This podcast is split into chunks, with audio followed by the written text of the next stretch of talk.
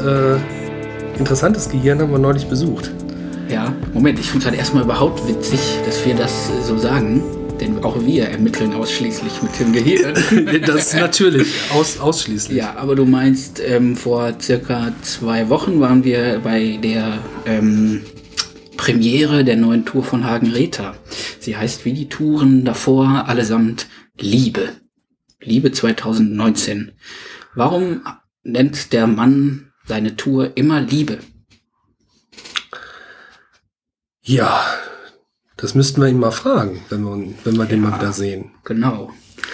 Wir sitzen hier in Essen und haben uns das auch in Essen angeguckt und Hagen Rether ist auch immer wieder in Essen anzutreffen, denn er wohnt, glaube ich, hier in Rüttenscheid hauptsächlich. Fragezeichen.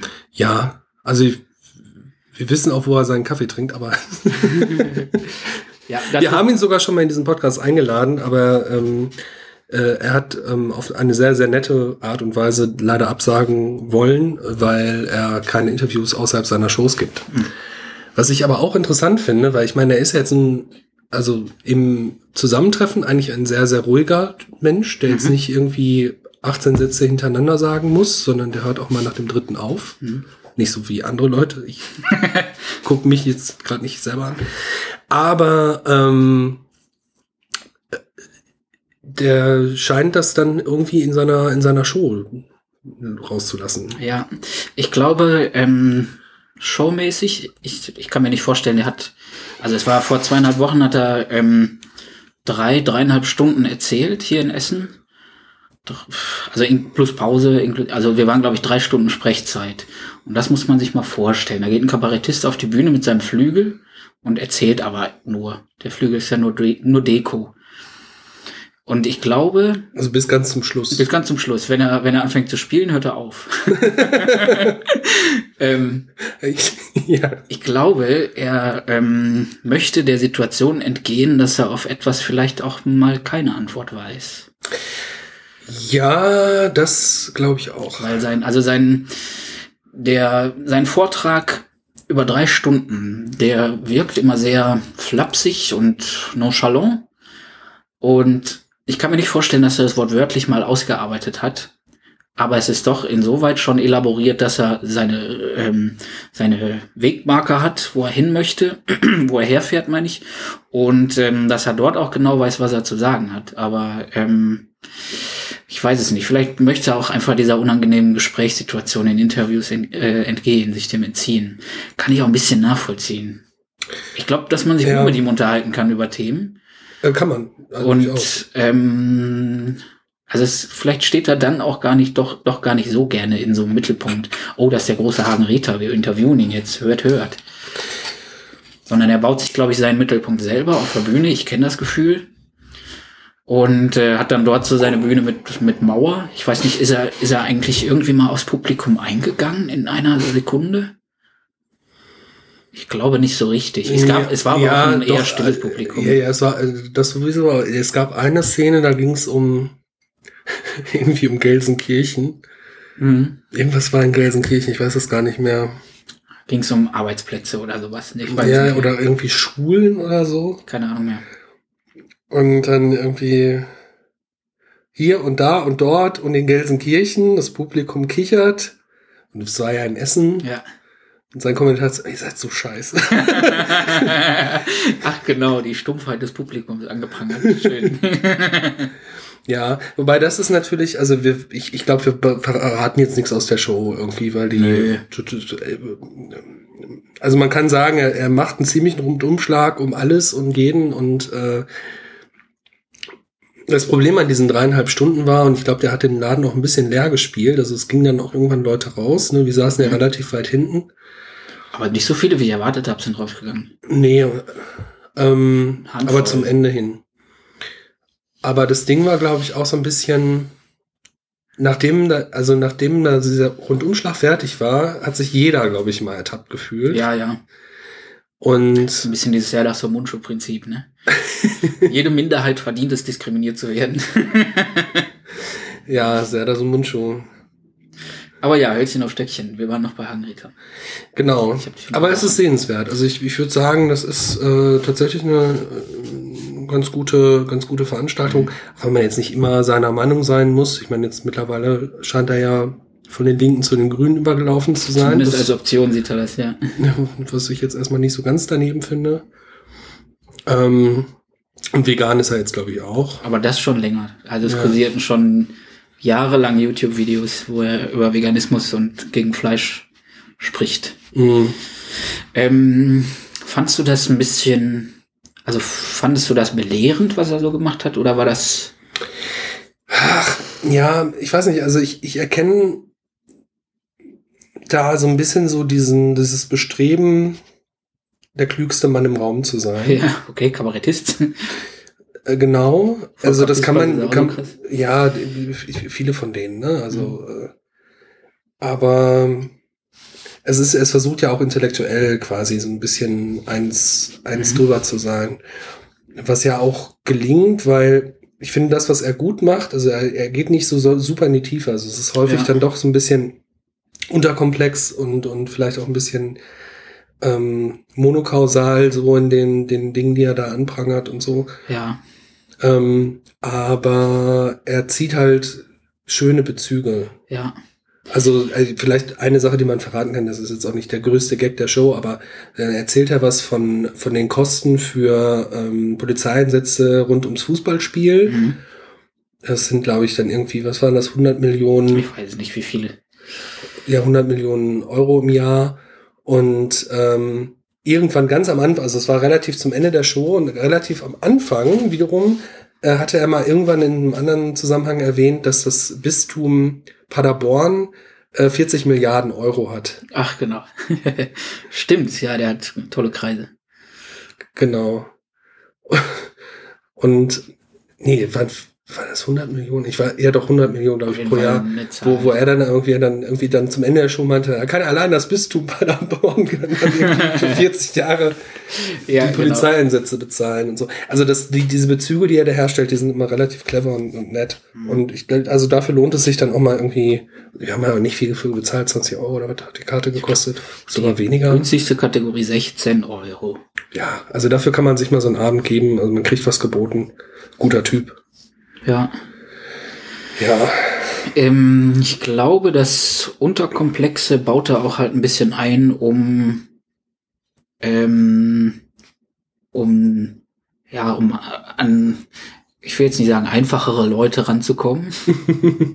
einfachere Leute, mir fällt gerade kein anderes Wort ein. Leute, die halt die komplexen Sachen nicht so gut verstehen können, die in den Themen vielleicht nicht so drin sind ähm, um die auch irgendwie ein Stück weit abzuholen. Weil dafür ist er dann auch, tritt er aus dem klassischen Kabarett so ein bisschen raus, lässt so vor allem Realsatire und sowas dann zwischendurch auch mal weg. Und dann macht er auch klassisch einfach Gags. Da war ich sehr überrascht, dass er Gags brachte. Also so. Also richtig Dad-Jokes. Ja, ja, Dad-Jokes, genau. Er hat Dad-Jokes gebracht. Und das war, ich fand das großartig, weil ähm, ja, das entspannt dann auch das Gehirn so ein bisschen. Auch wenn wir damit ermitteln. es muss ja fokussiert und so weiter. Ja, egal. Ja, nur, ein, nur ein entspanntes Gehirn ermittelt gut. ja. Hm. ja, ja, ja. Warum Liebe? Ja. Weil so viel, so viel, viel Liebe hat er da jetzt nicht rausgehauen. Das weiß ich eben nicht. Also ich glaube, ähm, äh, ein, ein gemeinsamer Bekannter von uns, der, der Sebastian mhm. aus, aus Berlin, den wir eigentlich auch immer mal hier im Podcast haben wollen. Sebastian Haupt? Genau. Touch.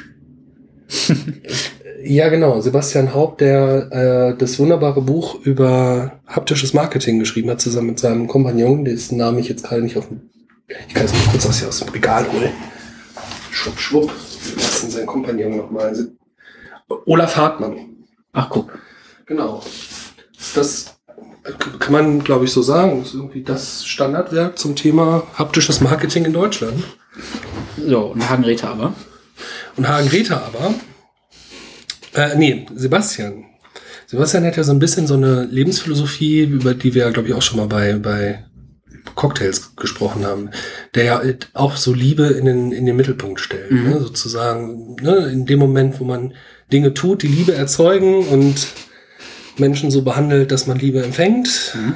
ähm, kann man sich auf eine bessere Welt hinzubewegen. Genau, und ich, also das ist auch genau mein Gedanke bei Hagen Ritter und seinem Tourentiteln. Mhm. Ähm, ich glaube, das ist einfach sein Grundprinzip des Handelns. Und ich glaube, alles, was er so in der Show erzählt, ähm, überprüft er auf genau dieses Prinzip hin.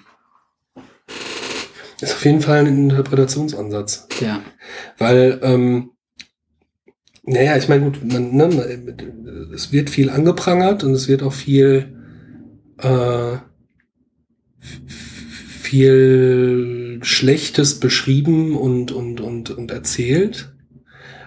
Aber es hat halt immer so den Impetus, naja, wenn wir solidarisch und liebevoll und mitfühlend und äh, gemeinschaftlich denken für alle, also von den Leuten, die in den Koltanminen ach genau.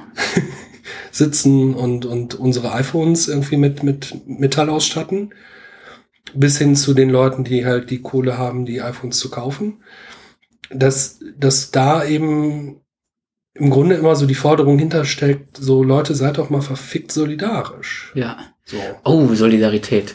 Da gibt's gerade auch, äh, genau, solidarisch, Solidaritätsprinzip, da gibt's gerade eine, einen kleinen Exkurs. Ja. Ähm, ich bin ja nach Wuppertal gezogen vor einem halben Jahr, da komme ich her. Und jetzt wohne ich da wieder. Und dann gibt's da die Wuppertaler Rundschau. In der Wuppertaler Rundschau standen jetzt Artikel darüber, ähm, dass die Stadt ein Konzept ausprobieren möchte ähm, zum solidarischen äh, öffentlichen Nahverkehr. Solidarisch finanziert. Also dass die gesamte Stadt irgendwie sich daran beteiligt und so weiter.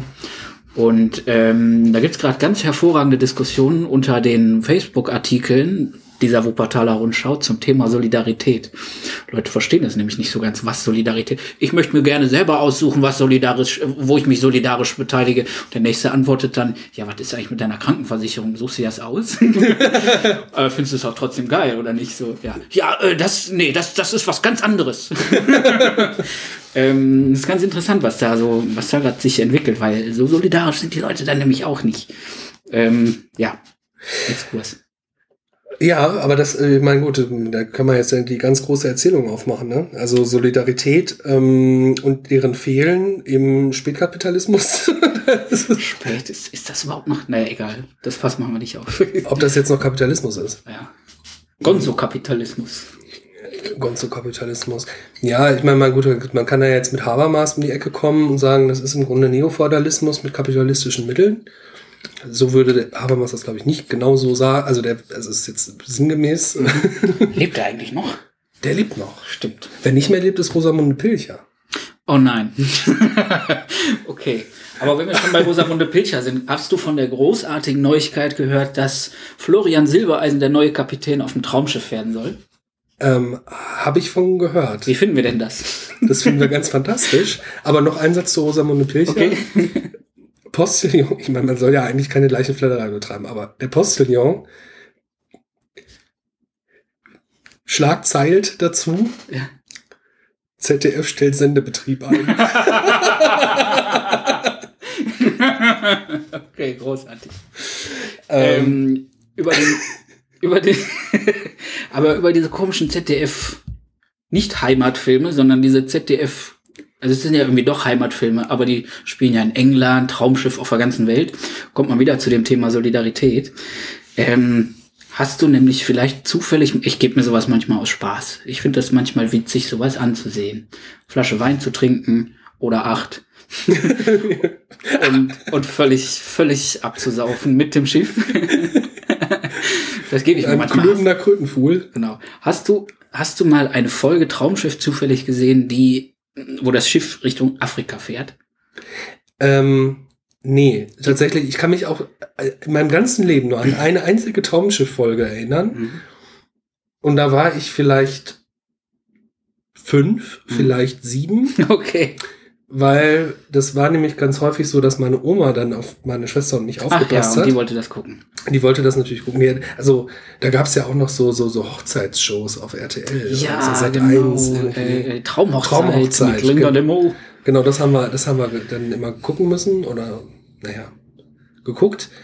und es gab eine Traumschiff-Folge, deswegen komme ich, also es ist die einzige, die ich je gesehen habe, glaube ich. Und da hat jemand eine Herzschwäche oder so. so, so. Ah ja. Und dann muss er Nitroglycerin-Pillen Okay.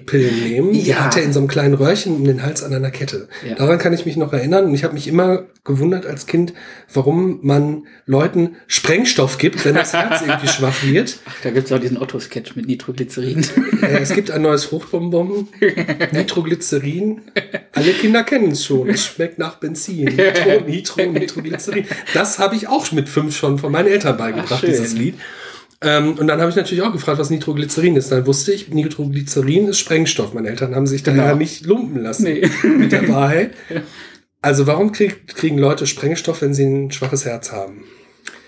Das war die Frage, die sich seitdem stellte. Das Traumschiff ist Ist ganz kleiner Schuld. Sprengstoff. Ja, genau. Aber eine Folge in Afrika, zum Beispiel Bora Bora ist, glaube ich, geht in diese Richtung oder irgendein, also Inselstaat oder was. Und äh, Afrika gibt's aber auch, ich weiß nicht, welches Land die da bereisen. Das sind ganz, ganz grauenhafte, frühkolonialistische Bilder, mhm. die da von diesen Kulturen gezeichnet werden. Das ist wirklich, wirklich gefährlich und ich, ich finde das ekelhaft. Okay, also so dann der, der, der edle Wilde im. Ganz genau. Der ist, der ist da, um, um, um den, äh, den westlichen Europäer, schön blond und braun gebrannt von, von der afrikanischen Sonne, um den zu unterhalten.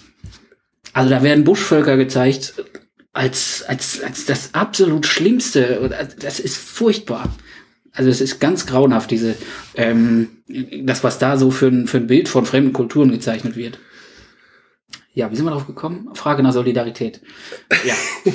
also, der, der, dieses- der Zirkelschluss, ne? dieses, dieses ZDF-Bild von anderen Kulturen ähm, zeugt, erzeugt, glaube ich, alles andere als Solidarität beim ZDF-Publikum. Ja, das ist denkbar. Aber das, da finde ich dann vielleicht andere Sachen sogar noch ein bisschen schlimmer. Wenn ich ehrlich bin.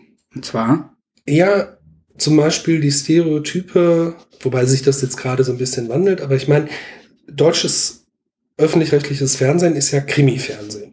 ja, ja. Also es läuft ja irgendwie, es werden in, in, ich weiß nicht, in Größenordnung mehr Leute im Fernsehen getötet in Deutschland, als tatsächlich Morde geschehen. ja.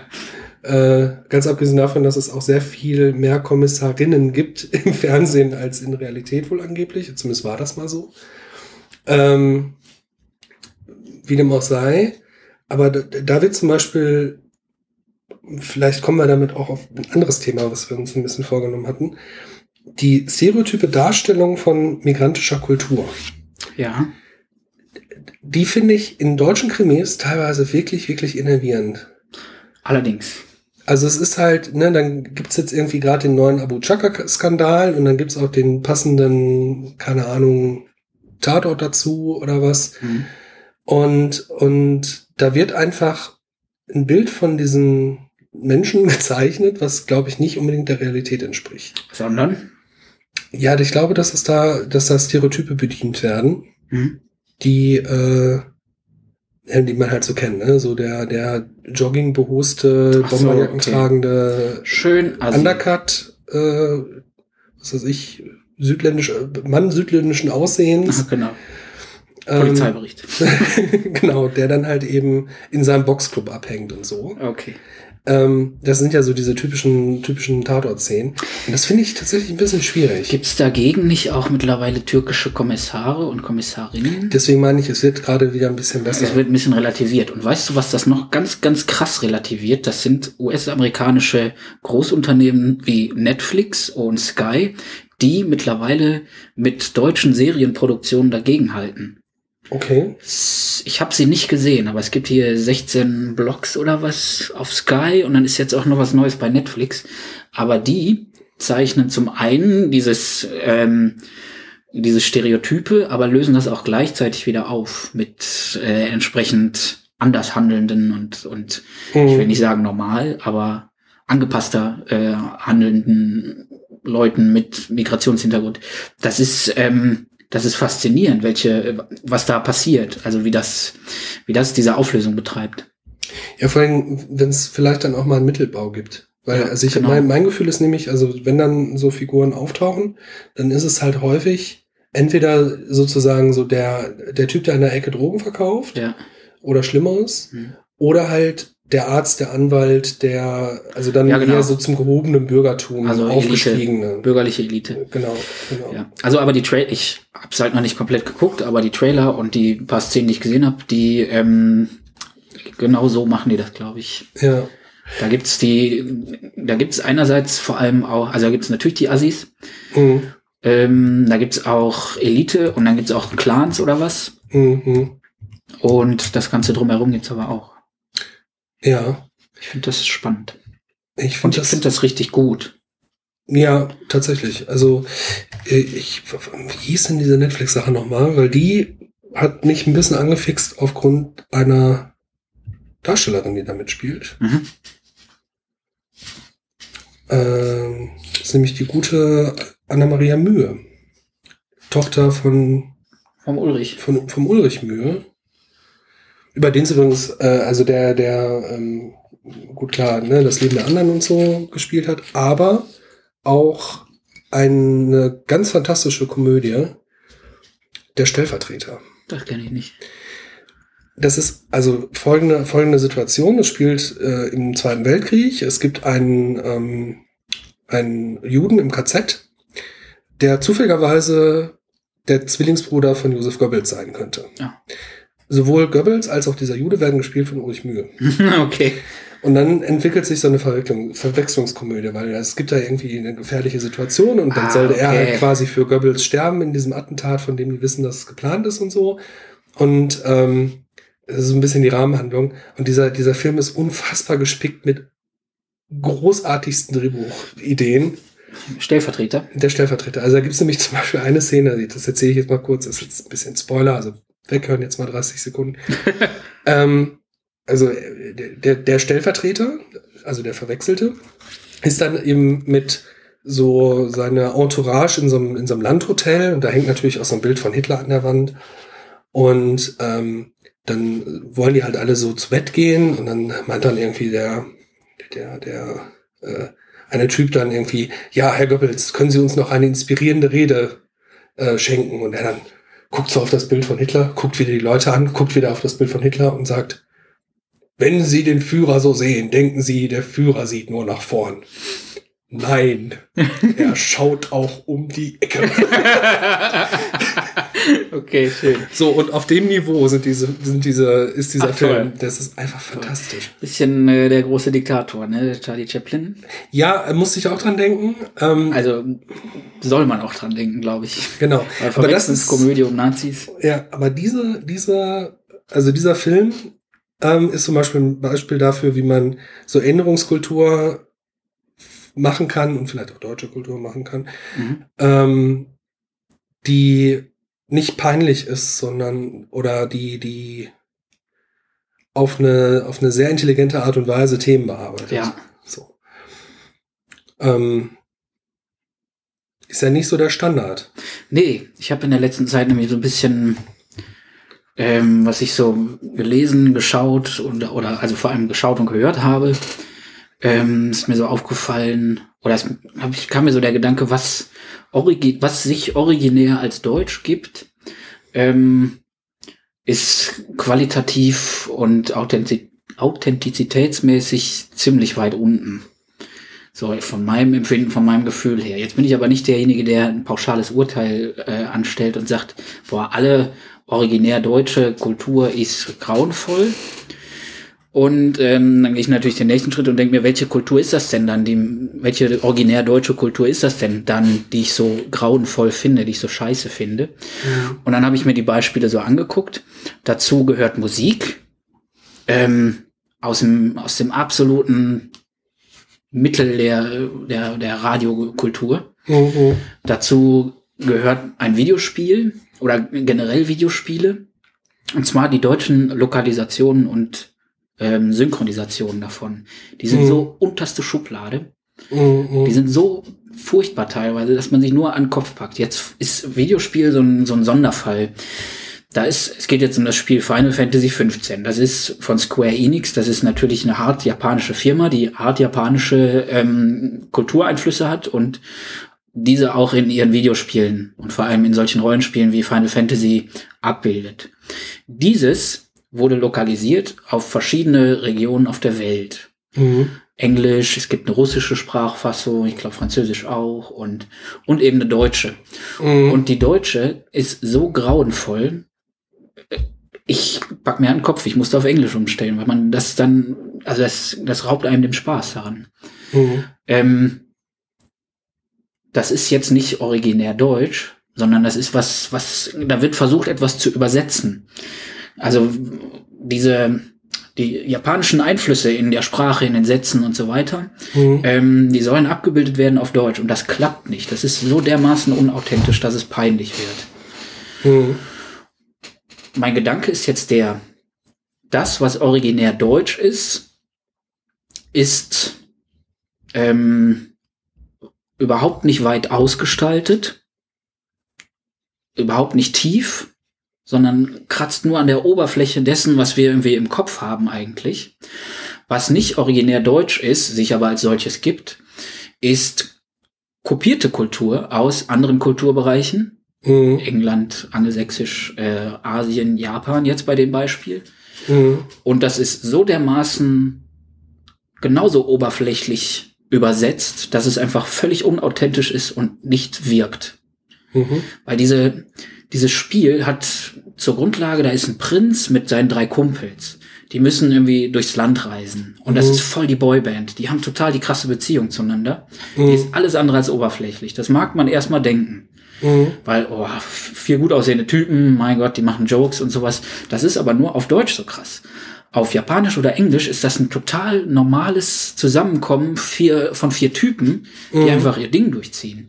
Und das wird ins Deutsche übersetzt und es geht total verloren, es wird peinlich. Mhm. Ich frage mich nun, warum ist das so?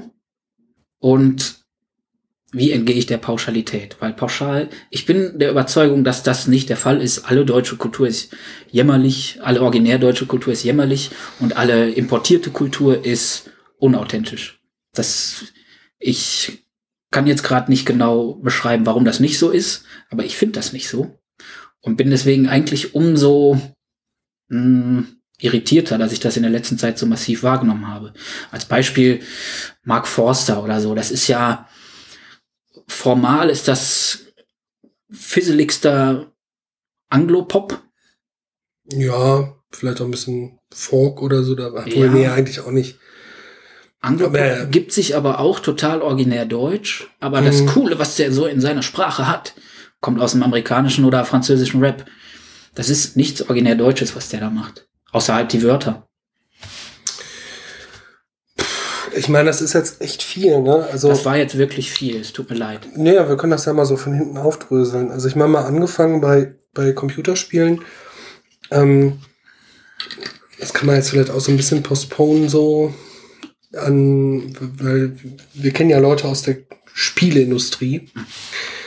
Allerdings weiß ich nicht, ob Volti da viel zu sagen kann, wie das da mit den Übersetzungen ist. Also ich, ich, ich glaube, gute Synchronisation ist an sich erstmal eine schwierige Sache. Und gute Schauspieler zu finden, die das auch können, ist auch nicht so einfach.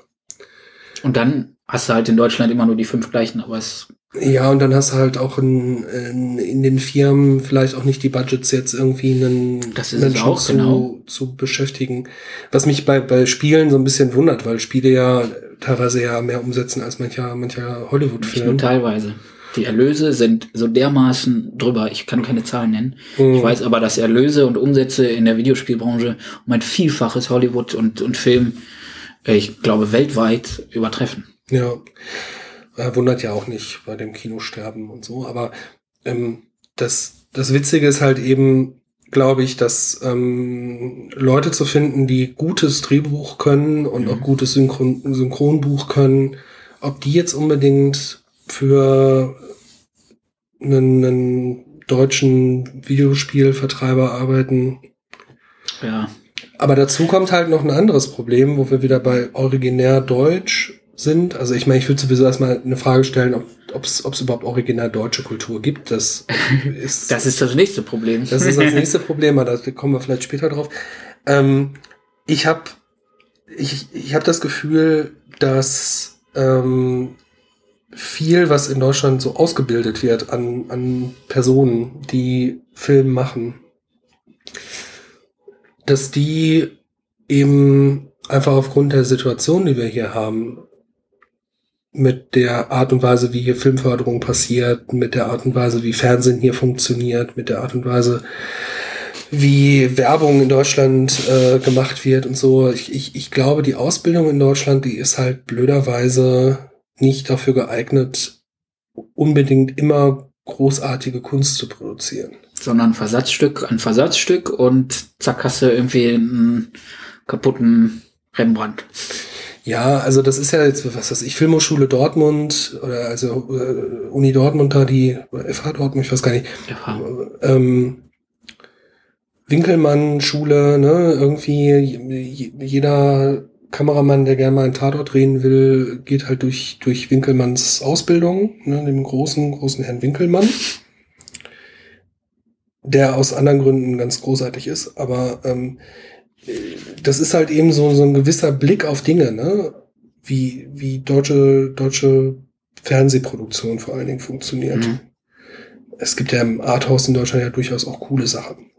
Durchaus. Also eben, eben da, ja, genau, und eben darum weiß ich, dass es, dass man das niemals pauschal sagen kann, originär Deutsches. Ja. Ähm, aber worauf wollte ich jetzt hinaus? Ich wollte Winkelmann.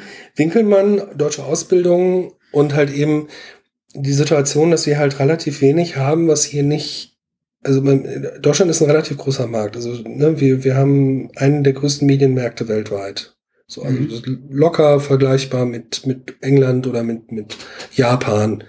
Ähm, sicherlich nicht mit den USA, aber halt eben schon so Top 4, 5 der, der, der Medienmärkte ist halt in Deutschland. Aber der Kram, der hier entsteht, ist häufig so ein bisschen am Tropf der Öffis. Ja. Also öffentlich-rechtliche sind, haben da halt überall ihre Pfoten irgendwie mit drin. Mhm. Und ich habe mal ein sehr interessantes Gespräch gehabt mit einem Menschen, der relativ viel, ich komme immer wieder auf den Tatort heute, aber der, schlimm. der hat einen Kinofilm gemacht, der sehr erfolgreich war, der dann auch in den USA nochmal ein Remake erfahren hat. Ich weiß jetzt nicht, ob ihm das recht ist, wenn ich ihn namentlich nenne. Ähm, und der hat halt relativ viel Tatorte gemacht. Also und äh, auch äh, einen Tat, eine Tatortstadt konzipiert. Also der hat ja keine Drehbücher geschrieben, sondern er hat die Figuren konzipiert mhm. und diesen ganzen, diese ganze Prä-Pro-Sache, die man halt so macht. Und der meinte, naja, das Problem ist halt, dass sowohl in der Filmförderung als auch im öffentlich-rechtlichen man zu viele Leute hat, die mitreden und zu wenig Leute, die Mut haben. Also auf der einen Seite ist es halt so, dass ähm, man dann plötzlich solche, solche Dialogsequenzen bekommt, wo dann nochmal erklärt wird, was ein Internetbrowser ist. Ah, weil ja, man ja. kann das ja nicht ja, einfach als bekannt annehmen, weil das erklärt sich ja nicht. Oder dass halt eben auch die Szene dann vielleicht expliziert wird, also dass dann gesagt wird, ich bin jetzt aber sehr böse auf dich, okay, okay. statt einfach nur irgendwie ein Close-up Raum zu machen. Ne? Hier hast genau. du Interpretation, los geht's. Genau. Also da, da gibt's halt ganz, ganz viele Leute, die dem Publikum irgendwie nichts zutrauen mhm. an, an oh ja. Komplexität und die dann aber dazu führen, dass dann halt das, was eigentlich so, ne, die Grundregel des Hollywood-Drehbuchschreibens ist ja, wenn die Szene von der Szene handelt, dann hast du, ein, hast du was falsch gemacht. Ja, genau. Gut. Ähm, aber das macht, macht deutsches, deutsches Kino viel zu oft, ne? Genau, und das, das liegt ja, also das liegt dann, zumindest meinte, meinte der, mein Kollege das, ähm, das liegt halt häufig daran, dass das dann halt durch so eine Redaktion geht und dann gibt es ja. dann irgendjemanden, der irgendwie nicht so ganz helle ist oder mhm. sich nicht zu denken traut oder nicht denken darf. Und dann muss dann halt eben die kurze Erklärungssequenz rein, ähm, was jetzt nochmal genau irgendwie die Wirkung von Flusssäure ist. Und zack, hast du auch schon wieder Zeit verloren, den du vielleicht für Kunst benutzen könntest. Ja, und du, du, du machst halt die Räume zu. Also ja. du, du hast einfach ganz viele Situationen, in denen dann halt eben explizit gesagt oder gezeigt ja, ja, wird, was man vielleicht auch subtiler hätte erzählen können. Ja. So, die Subtilität fehlt. Und halt auch eben in den Figuren und Stereotypen. Also das war das, was ich gerade meinte. Ja. Ähm, also man hat halt häufig das Gefühl, dass das, ähm, und das ist ja auch ein gängiges Mittel, wenn ich halt nicht die Zeit oder die Energie habe oder nicht den Freiraum habe, eine Figur zu entwickeln, vielleicht auch über Mikrogesten. Ja. ich weiß nicht, das hatten wir die Tage auch mal, wo, wo irgendwie total großartige Mikrogesten äh, zu sehen waren. Weiß ich nicht mehr. In so ein paar Einstellungen. Ja. Ja, ich Äh, genau hier bei, bei Stromberg zum Stromberg, Beispiel. genau, wir haben Stromberg macht Stromberg das. Ne, Ah, krasses, Be krasses Gegenbeispiel. Ja, so wo, wo halt die, ne, die Geschichte eigentlich mehr in den Szenen, also in, in den Pausen zwischen den Dialogen Ja, oder genau. den Monologen erzählt wird. Genau, so. Ähm, das ist halt ein gutes Beispiel. Ein schlechtes Beispiel wäre halt, ähm, ja, äh, teilweise Dark zum Beispiel. Boah, leider. Das ist, es ist ja auch eine deutsche Produktion, die total, also im Gegensatz zu nicht von, nee, so kann ich nicht anfangen. ist ja auch total subventioniert durch Privatunternehmen Netflix. Mhm. Ähm, und Netflix-Einfluss macht super viel mit dieser Serie, aber es ist genau das, was du sagst. Ähm, so Dialoge in dieser Serie sind teilweise wirklich schwierig. Wenn du, also wenn du nicht die ersten zwei Folgen dir Mühe gibst, das zu über, äh, überstehen, dann hast du keinen Spaß daran. Also das musst du am Anfang erstmal überstehen und dann bist du auch drin und dann ist das eine coole Serie. Aber die machen ganz viel ähm, von diesen, von diesen Problemen machen die da wieder auf. Da gibt's diese eine Szene am Anfang, wo sich alles in so einer Küche abspielt. Und das ist so dermaßen konstruiert und so dermaßen dahingerotzt. Das ist furchtbar. Ja, äh, das war auch die Szene, also ich habe ich hab die Serie zweimal angefangen, ich habe sie auch nur deswegen geguckt, weil ich A, irgendwie Zeit hatte und B, du mir damit in den Ohren lagst. Äh, Ich hatte nämlich einmal, und das war auch ein bisschen der Fehler, ähm, da war gerade irgendwie Stranger Things, glaube ich, die zweite Staffel fertig. Äh, Also an dem Abend, man hatte so fertig geguckt. Und dann hieß es ja immer, Dark ist ja irgendwie so das deutsche Stranger Oh Things. mein Gott. was so ziemlich der schlechteste Vergleich Ja, ist. total. Also, Boah, das ist dann der nächste Punkt Marketing in Deutschland. Ach, egal, ich habe Ja, ja. unterbrochen. Ähm, ja, gut, also ne, Dark ist halt nicht das deutsche Stranger Things, so überhaupt nicht, aber egal. Und dann fange ich an, das zu gucken und es beginnt halt irgendwie mit so einer relativ creepy Szene, wo äh, kann man jetzt auch, äh, wo, wo sich einer irgendwie aufhängt und es hat dann irgendwie alles so ein bisschen Fincher irgendwie, hat man so, Mhm, hat genau, man so ein ja. Gefühl. Und dann denkt man sich so, ach ja, gut, meinetwegen, dann gucke ich jetzt mal eine deutsche Serie, die auch von Fincher sein könnte. Und dann stellt sich auch schon so ein bisschen drauf ein und freut sich irgendwie. Nächste Szene, also wirklich ne, nach diesem creepy Einstieg, nächste Szene, äh, Schnitt, Typ und Frau im Bett. Er verlässt mehr oder weniger fluchtartig durchs Fenster das Schlafzimmer, weil er ist der seine Frau betrügende Ehemann. Erstes Klischee deutscher Erzählkunst. Ja. Kommt dann nach Hause und seine Familie sitzt um den Frühst Frühstückstisch, Und da geht's dann ab. Alter. was dann eine Szene ist, die so oder so ähnlich auch bei GZSZ hätte stattfinden können. Ja, dialogisch, technisch, äh, auf alle möglichen Varianten. Mit Kindern, die dann halt so pseudomodern angezogen sind. Genau. Also so wirklich Und so. pseudopubertär sich irgendwie in, die, in den Widerspruch äh, da vergraben. Boah. Genau, auch ein bisschen zu frisiert sind Ja. und auch ein bisschen zu geleckte Haut haben. also so, naja, irgendwie, also so, so nicht authentisch wirken irgendwie. Ja. Also es ist halt, da ist wirklich einer irgendwie in den nächsten New Yorker rein und hat gesagt, ich Mhm. muss hier diesen rotgelockten jungen Mann jetzt mal modern anziehen. Genau.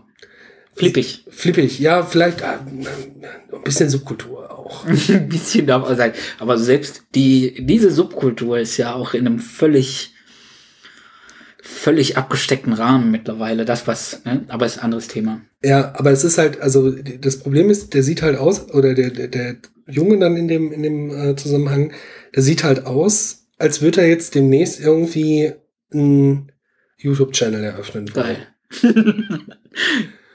Naja, gut, ich meine, vielleicht sind wir jetzt auch mittlerweile zu alt, um irgendwie Jugend verstehen zu können oder so. Nein, also um das zu verstehen, sind wir nicht zu alt. Ja, ist auch wieder wahr. Weil es ja auch wieder eins dieser deutschen Klischees ist. Eben. Ähm, und, und da sehe ich das halt, ne? Es, es war da jetzt kein öffentlich-rechtlicher dahinter. Die haben Ja. sich gesagt, wir machen jetzt mal eine coole Quality Series, vielleicht so mittlerer Bauart, so auf einem Niveau vielleicht mit Sabrina, aber mit weniger Budget in Deutschland. Und lehnen sich ja auch an diese Optik an. Also nicht Sabrina, aber so lehnen sich an so eine Fincher-Optik an, haben Ja. ein mega cooles Intro. Und, und geiles, geile, geiles Set, so diese, dieser Wald und dieses Dorf und so, das ist ja cool. Das ist wirklich cool. aber es ist irgendwie amerikanisch. Findest du? Ich finde, es ist irgendwie, also dieses Set ist halt, ich glaube, die, die Technik des Filmens, die ist uramerikanisch, die ist, also, oh nein. Uramerikanisch. Art. Die ist ähm, hollywoodisch, hol, hol, hollywoodesk, ja. sehr modern für, für Deutsch, deutsche Produktion, aber Set und Architektur und alles und Flora, Fauna, das ist total deutsch. Und das ist halt schön vermischt. Das, also genau das mag ich an der Serie. Ja. Das ist wirklich schön vermischt. Und an den Stellen, wo sich das bricht, wo man sich denkt, ach du Scheiße, das ist genau die deutsche Dialogschule. Ich kenne keine Namen, wer für Dialog in, in Deutschland verantwortlich ist, Ja. äh, für Bücher. Ich auch nicht. Ich habe ein, ein ehemaliger Kollege und Freund lehrt in Schwerte solche Sachen, Filmproduktion. Aber ich, vielleicht frage ich den mal. Ähm, worauf ich jetzt aber noch, was ich noch fragen wollte, ist das Problem dieser, das ist ja, das ist ja jetzt meine Wahrnehmung gewesen. Und ich weiß aber auch, dass es, ich habe auch andere Dinge schon wahrgenommen, wie jetzt zum Beispiel bei Dark und auch an ganz vielen Sachen, die unter der Oberfläche ablaufen, unterhalb dieses riesen, dieser riesen Mainstream-Suppe. Ich mag Mainstream nicht so das Wort, aber mir fällt kein besseres ein. Mittelstrahl. Mittelstrahl. dieser Mittelstrahlsuppe. Ähm, Wow. dass außerhalb dieses Suppentopfs ganz viele originär fantastische Sachen passieren. Ja, ich meine, das Witzige ist ja, man ist da jetzt so eingestiegen in, ja, irgendwie deutsche Kultur ist irgendwie scheiße. Ja, Und stellt dann irgendwie fest, ja, nee, so ganz stimmt das ja nicht. Es gibt halt auch ein paar ganz gute Sachen. ja. Und dann stellt man plötzlich fest, dass man es irgendwie differenziert sehen muss. Aber ich glaube, Genau. man müsste noch mal beim Mittelstrahl bleiben. Also bei Ma- dieser Mainstream. ähm, Hauptstrahl. beim, beim Urin des, äh, des ähm, Komm, wir benutzen jetzt einfach Mainstream in der Mangelung eines viel besseren Wortes. ja, der Mainstream. Also dass der Mainstream ganz stark davon geprägt ist, zu sagen, wir trauen euch nichts zu. Und wir müssen alles verwerten. Wir müssen Sachen verwerten, um da bloß genug Geld rauszumachen. Gut, das ist, glaube ich, allgemein Medienwirtschaft gerade, ne? Also ich Ja, meine, da gibt es jetzt irgendwie den im 80. Avengers. Ist das in, ja, stimmt, okay. Aber gibt es nicht in anderen Kulturen, so weit weg ist, so anders ist das ja auch gar nicht in USA, gibt es da nicht genug Raum für Sachen, die außerhalb der Suppe passieren? Wird da nicht noch ein zweiter Suppentopf aufgemacht? Hier habt ihr. Ja was? gut, den gibt's in Deutschland ja auch. Das nennt sich ja dann eben Arthouse oder, Mhm. oder was weiß ich, Arte. Wo dann halt Ja. Dinge passieren, die, Stimmt. die dann halt eben mit einem kleinen Budget laufen und dann aber eben gute, gute Kultur produzieren. Wobei das aber auch oft so der, der, der, der deutsche Problemfilm ist. Ja. Da gab es jetzt letztens auch so eine Aufwachenfolge, äh, wo ein Filmkritiker, ich habe den Namen gerade vergessen, äh, auch so ein bisschen erzählte, ne? Aber das ist halt so der deutsche Problemfilm. Wir, wir drehen jetzt mal einen Film über Autismus oder Mhm. jetzt drehen wir mal einen Film über Okay. Schul, Sch, Sch, Sch, Schulverweigerer. Schulselbstmorde. Und jetzt drehen wir mal einen Film über die Rübli-Schule und wenn wir damit fertig sind, dann spielen, drehen wir einen Film über Schwangerschaftsabbrüche und so weiter und so weiter. Ähm, Und wenn sie tanzt, sie woanders. Ja, aber das ist, naja, gut. Ähm, das ist vielleicht so ein bisschen so die, diese, diese deutsche, ähm, diese deutsche Idee von, naja, wir brauchen halt irgendwie so ein Thema und dann, dann läuft das schon irgendwie. Dann hat man irgendwie, kann man irgendwie eine schöne Geschichte erzählen. ja. Ist ja auch nicht verkehrt. Also, Trotzdem mit der Fußnote Verwertbarkeit. Gibt es sowas wie einen David Lynch in Deutschland? hm.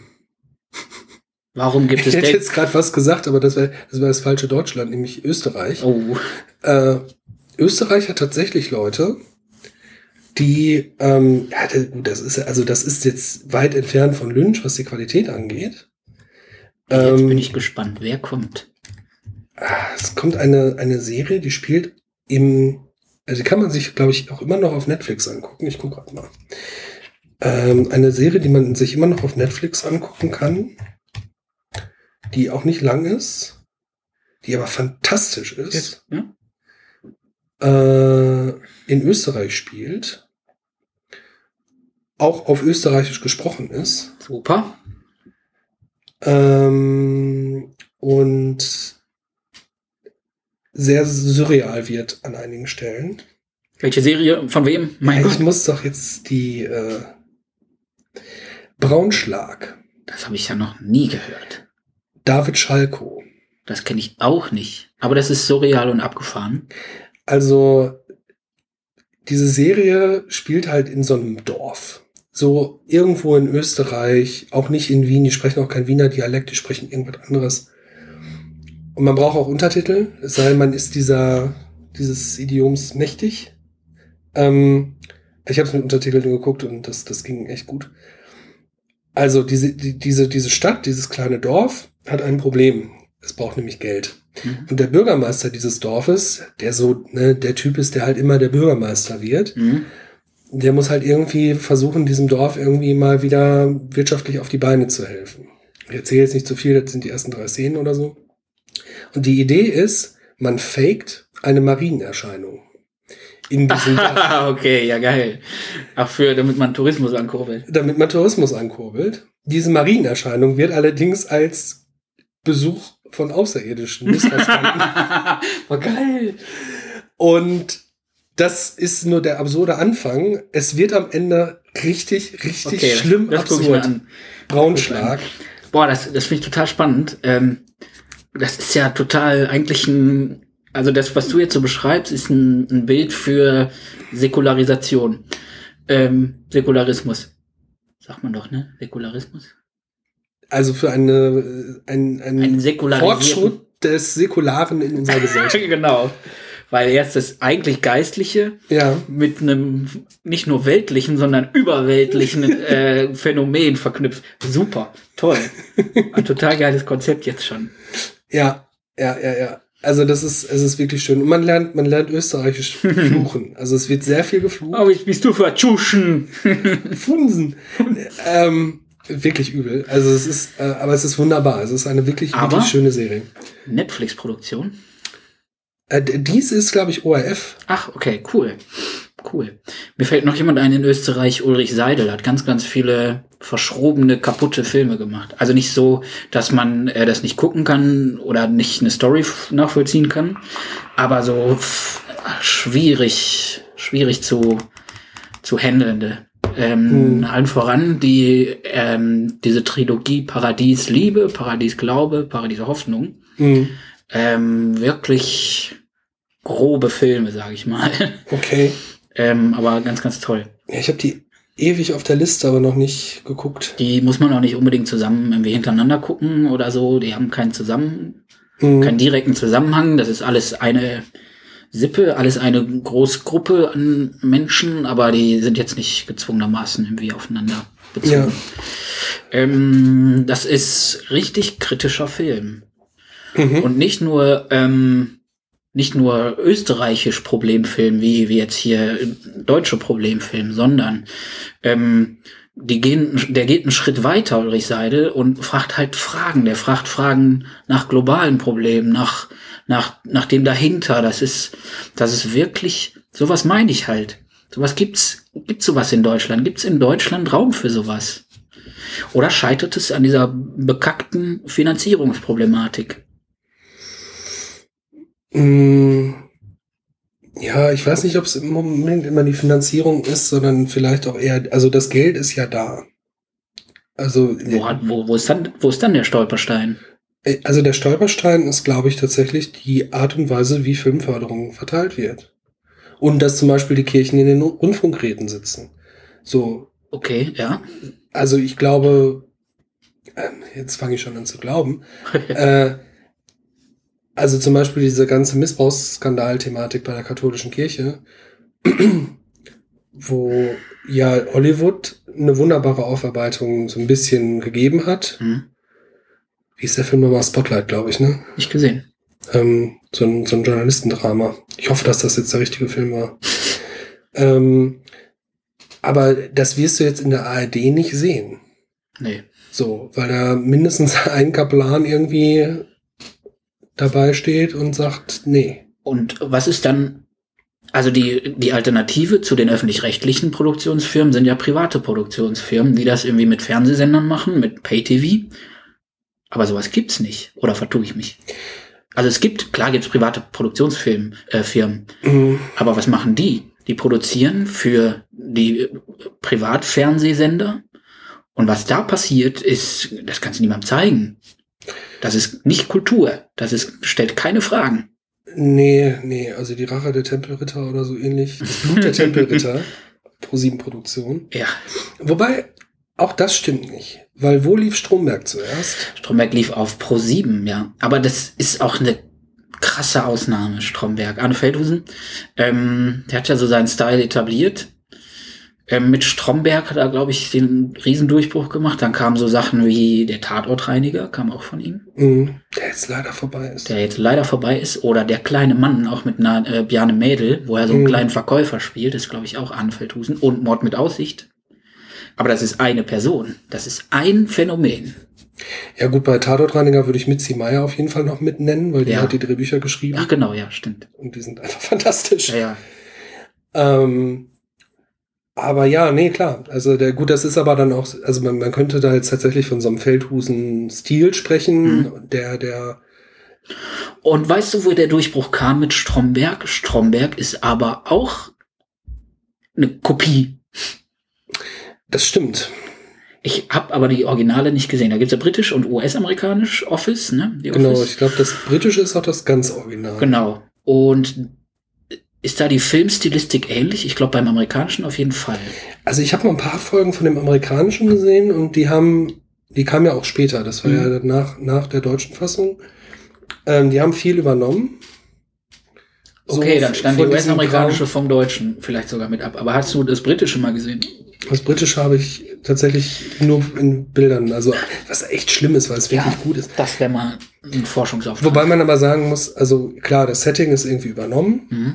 So, also man hat halt eben diesen be- bescheuerten Chef und man hat halt irgendwie skurrile Charaktere drumrum und dann macht man da irgendwie so Bürospaß.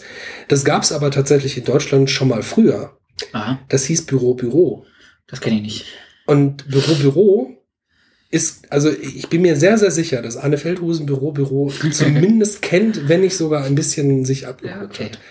Weil Büro Büro war auch so eine WDR-Produktion, spielte auch in einem Büro. Es war jetzt halt Mhm. nicht so diese zentrale Figur des, des einfach unsagbaren Arschloches von Ja. Stromberg da, sondern es waren halt so, so typische Bürocharaktere und so. Ähm, aber äh, da war auch viel von dieser, dieser deutschen Absurdität drin. Und das Okay. ist, und das finde ich, ist bei Stromberg ziemlich original. Also man, man hat halt wirklich das Gefühl, so, das sind halt wirklich die Leute, die mit dir morgens in der S-Bahn sitzen Ja. und ins Büro fahren. Ähm, äh, weil die halt wirklich sehr deutsch sind, so. Da würde ich sogar zulassen, dass es sowas wie eine deutsche Kultur gibt. Was ich Ja. ja an sich nicht glaube, aber es gibt halt so, so Stereotype, die dann halt nicht Stereotyp sind aller Tatort oder GZSZ, Mhm. sondern es gibt dann wieder so Typen oder so bestimmte Okay. Verhaltensweisen, die dann zum Beispiel auch bei Loriot auftauchen. Loriot habe ich jetzt auch dran gedacht, genau. So. Otto Walkes, der das bis ins Absolute persifliert. So Stereotype. Ja. Ja, wobei Loriot, finde ich, da immer noch ein bisschen intelligenter ist. Ja, klar. Ja, klar. Aber, ähm, äh, also der sich seine Leute halt richtig krass ausgeguckt hat. Also Mhm. vor allen Dingen so diese, diese Generation, die so in den 60er, 70er Jahren 40 war. Ja, So. ja. Ja, ja, genau. Herr Müller-Lüdenscheid. Stimmt. So. Aber ähm, wir haben jetzt über einige Beispiele gesprochen, die wir an, ich sag mal, originär deutscher Kultur, wobei wir Klammer auf immer noch fragen, was ist or- originär deutsch? Gibt es das überhaupt? Klammer zu. Ähm, wir haben jetzt einige Beispiele genannt, die wir äh, als durchaus mehrwertliefernd ansehen. Mhm. Hagen-Rether, äh, Stromberg, Arne Feldhusen, dann haben wir Loriot, wir haben äh, Helge Schneider Zitat am Anfang, den wir auch glaube ich, sehr, ähm, wir sind sehr für Helge Schneider. ähm, Otto Walkes haben wir angesprochen. Das, sind, das ist alles Satire und Comedy. Ja, Ja. du hattest ja gerade, bevor wir hier aufgenommen haben, das ist Adorno-Zitat in den Raum gebracht. Nach Auschwitz ist keine Lyrik möglich. Ulrich Mühe hat man gerade auch mit einer Gruppe. Ulrich Mühe. Ulrich Mühe und Helge Schneider zusammen bei dem Film von Dani Levy, Mein Führer. Mhm. Du kannst nur noch mit Satire wirklich Fragen stellen. So scheint es mir. Und das ist eine Riesenlücke, ey. Wo ist der deutsche Kunstfilm? Wo ist der, wo ist Folge 8, Staffel 3? Ja, Wo ist Gaspar Noé? Enter the Void. Da gibt's überhaupt keine Beispiele für. mhm. Erschütternd. wo ist der andalusische Hund? Ja, genau. Und das, das, was ich da so interessant finde, ist, das sind halt Dinge, die, ähm, die eigentlich ja mal passiert sind. Realsatire quasi. N- Nee, ich meine jetzt, ich meine jetzt ähm, der der Kunstfilm, Ach der so. dann halt äh, nicht nur Arthouse, äh, sehr intimes Mhm, Drama irgendwie ist, Sondern? sondern der zum Beispiel Fragen stellt über Bild und Komposition. Und wann, wann, wann wurden die Fragen, wann, wann kam das? Naja, ich meine, guck dir doch mal an, ähm, was zum Beispiel so ein Dr. Chivago kann. Ja, genau. US-amerikanische Filmregisseure und alle in USA und Filmblogs bis zum geht nicht mehr, die feiern diese uralten deutschen Filme total ab. Ja, und auch russische Filme. Russische auch. Aber Chivago, M, eine Stadt sucht ihren Mörder, Friedrich. Wilhelm, Murnau, Metropolis ist deutsch? Ja, klar. Ja, Fritz Lang. Fritz klar. Lang. Oh. Und dann kam Auschwitz. Jetzt fällt mir aber gerade noch jemand ein. Was mit Herzog und Kinski? Ist das, äh, ist das Trümmerlyrik? Kinski ist auf jeden Fall Trümmerlyrik. ist Kinski eine Trümmerfrau? nein, Trümmer, Trümmerlyrik, Trümmerliteratur. Trümmerliteratur. Naja, Ich, wenn man mal ein Album machen würde, ne? Trümmerliteratur, Trümmerlyrik, ja. genau. Guter, guter Albumtitel. Nee, ähm, Trümmer, Trümmerlyrik, ja. Der fällt mir gerade noch ein, als tatsächlich kunstvoll gestaltender Regisseur. Äh, Ja, ja, das hat man auf jeden Fall. Ja, mal gut, man hat halt diesen ganzen Film, diesen ganzen neuen deutschen Film, ne? Diese Schweiger Schweighöfer. Nee, nee, nee, nee. Ich, ich rede jetzt eher so von den Leuten, die damals, Ach so. ähm, ja, Herzog zum Beispiel. Oder halt auch Wim Wenders. Fassbender. Fassbender, genau. Also so diese ganze, diese, diese, dieser neue deutsche Film. Okay. Da ist halt eine ganze Menge passiert, aber halt Mhm. auch viel eher mit den Stoffen, habe ich das Gefühl. Und auch viel Mhm. eher so, naja, wa- wa- was ich jetzt gerade aber meinte, waren irgendwie Filme, die, die nochmal so ein abstraktes Level auch in der Bildsprache haben. Mhm. Also so Sachen, die du halt im amerikanischen Film wird das jetzt halt wieder so ein bisschen entdeckt, habe ich manchmal das Gefühl, oder ist halt auch mit Lynch irgendwie da. Also, dass man halt irgendwie bei, bei so Dingen irgendwie mal so auf so, ein, auf, so ein, auf so ein Bild guckt und sich denkt so, ah, okay, da hat jemand jetzt mal wirklich was arrangiert. Mhm. So. Und das hast du Mhm. zum Beispiel bei Eisenstein, äh, Panzerkreuzer Potjomkin. Da gibt's so Szenen, also das geht halt um so ein ähm, Kriegsschiff, was halt ähm, äh, vor, vor, dem, vor dem Hafen liegt und dann ins Landesinnere schießt, aber er ist halt viel Aufruhr auf dem Schiff. Und dann sieht man halt so, so minutenlang Matrosen in so ne, diesen gleichförmigen Matrosenanzügen, so Treppen rauf, Treppen runter, übereinander, untereinander irgendwie laufen und so. Und da, da wird halt klar irgendwie Aufruhr auf dem Schiff Mhm. dargestellt, aber es ist halt ähm, im Grunde Tanz, so was da passiert. Aber dann auch wieder nicht nur Tanz, sondern halt einfach die Frage, wie, wie arrangiere ich ein sich bewegendes, eigentlich dann abstraktes Bild. Okay, also Großartige- Choreografie. Ja, Bildkomposition. Okay. Bewegte Bildkomposition. Ah, schön. Und das war jetzt ähm, von wem? Eisenstein. Eisenstein. Ja, jetzt hast du noch ein paar Namen genannt. Wim Wenders ist auch nicht so schlimm. Ja, ja, Tom Tykwer, hast du mal Lo- Lola Rent gesehen? klar. Ich Wir alle Jahr, haben Lola Rent. Wir alle, ich letztes Jahr tatsächlich zum ersten Mal. Ach krass. Nee, vor, ich glaube, mit sieben bei Premiere habe ich das auch mal gesehen. Nee, wann kam der 94? Dann war ich zwölf. Acht, nein, Quatsch. Acht. Neun. Ist der schon so alt? Ich glaube, der ist von 94. Lola Rent, krass. Oder 96. Dann war ich 10, 11, 12. Ich weiß nur, dass ich, nachdem ich Lola Rent gesehen hatte, irgendwie eine Zeit lang rote Haare ganz toll fand. bei Frauen. 98. 98 doch, okay, dann war das ungefähr 99, 2000. Dann war ich doch schon 13, 14.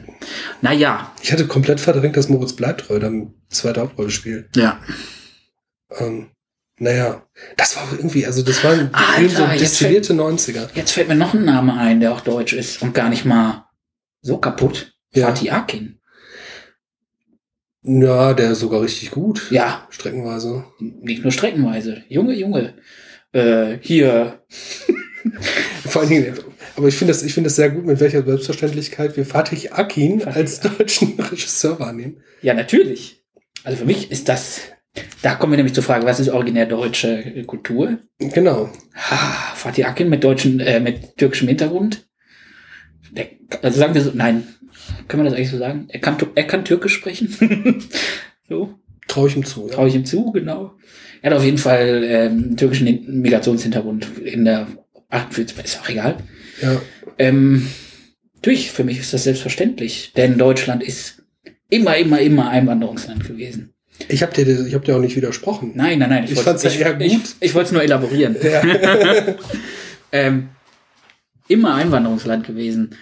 30-jähriger Krieg, was war Deutschland? Ein Flickenteppich. Und 1990, was ist Deutschland für ein Flickenteppich? Mhm. Also was ist Föderalismus anders als Fl Flickenteppich? Und diese unterschiedlichen Kulturen, das, das ist originär deutsch, in meinen Augen. Es gibt zwar gerade so 15 bis 20 Prozent Menschen, die das nicht so sehen und das auch nicht so haben wollen, aber Realität überkommt auf jeden Fall das alles. Aber das ist der Punkt, wo ich finde, ähm, also es gibt, es gibt ja zwei, zwei Betrachtungsweisen. Also der Grund, warum ich ja immer ein Problem damit habe, von einer deutschen oder einer französischen oder einer amerikanischen Mhm. Kultur zu sprechen, ist ja, dass ähm, Kultur sich eigentlich immer nur im Austausch mit anderen irgendwie Ja, also, na gut, ein ganz einfacher Kulturbegriff ist ja sozusagen das, was von einer Ges Gesellschaft als werthaltig entschieden wird oder unwerthaltig entschieden wird, ist in der Summe Kultur. ja, So. Ähm, wo zieht man jetzt die Gesellschaftsgrenzen? Das ist Mhm. ja dann die Frage. Klar, man kann jetzt an der deutschen Grenze irgendwie Schluss machen und sagen, irgendwie alles, was jetzt innerhalb dieser, auf dieser Karte Leute für werthaltig halten in ihrer Summe, ist dann halt irgendwie deutsche Kultur. So.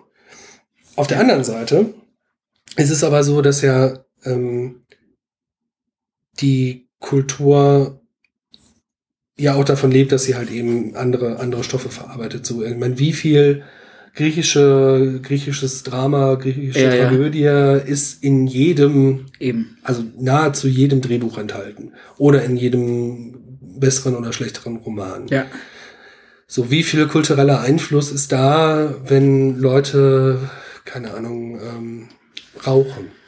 In Ja. einem Ja, künstlerischen das waren Zusammenhang. doch die Indianer. Die haben doch immer geraucht.